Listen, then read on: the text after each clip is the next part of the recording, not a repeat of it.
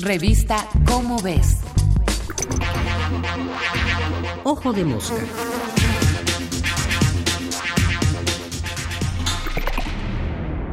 La otra diversidad.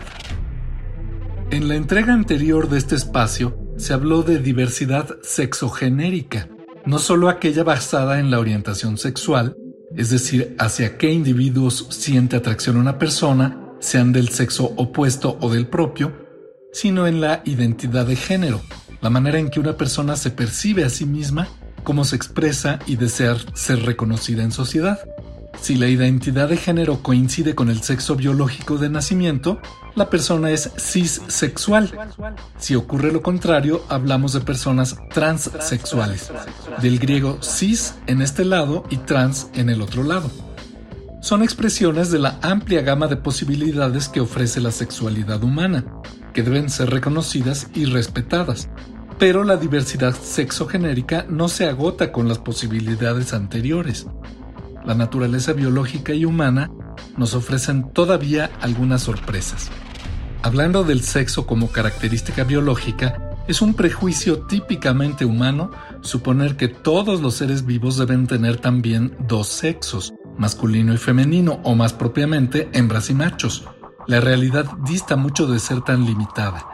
Si bien la mayoría de las especies de mamíferos somos dioicos, es decir, presentamos dos sexos, en plantas y hongos hay especies que tienen individuos con sexos distintos, pero también otras que son hermafroditas, en que un mismo individuo puede tener órganos reproductores tanto femeninos como masculinos. Y no hablemos de organismos unicelulares como algunos hongos, protozoarios y bacterias, que además de la reproducción sexual, pueden recurrir a la asexual, en que una célula simplemente se divide en dos nuevas células idénticas.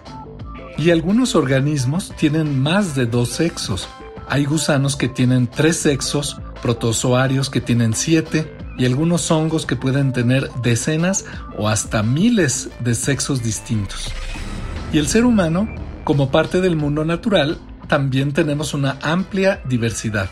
Además de hembras y machos, hay un porcentaje pequeño, pero importante de personas que por varias causas, genéticas, cromosómicas, hormonales, presentan en distintos grados características biológicas de ambos sexos. Entre otras, tejido tanto testicular como ovárico, o bien órganos reproductores con anatomía intermedia entre femenina y masculina. Estos individuos intersexuales anteriormente llamados hermafroditas, constituyen la I de las iniciales LGBT y Q, que, con distintas variantes, son utilizadas globalmente para representar la diversidad sexogenérica humana, lesbianas, gays, bisexuales, transgénero e intersexuales. Y la Q representa a las personas no binarias o queer, que quiere decir raro en inglés, que no quieren ser encajonadas en ninguno de los dos géneros tradicionales. Sí, la diversidad sexogenérica puede ser complicada de entender. Lo importante es que, por encima de definiciones, opiniones, prejuicios o discusiones, urge reconocer que toda persona, independientemente de su sexo, orientación sexual o identidad de género, debe tener plenos derechos humanos y ciudadanos Solo así seremos una sociedad justa. Este fue Martín Bonfil Olivera.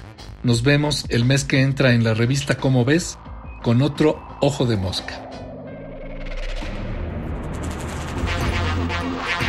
Ojo de Mosca. Una producción de la Dirección General de Divulgación de la Ciencia.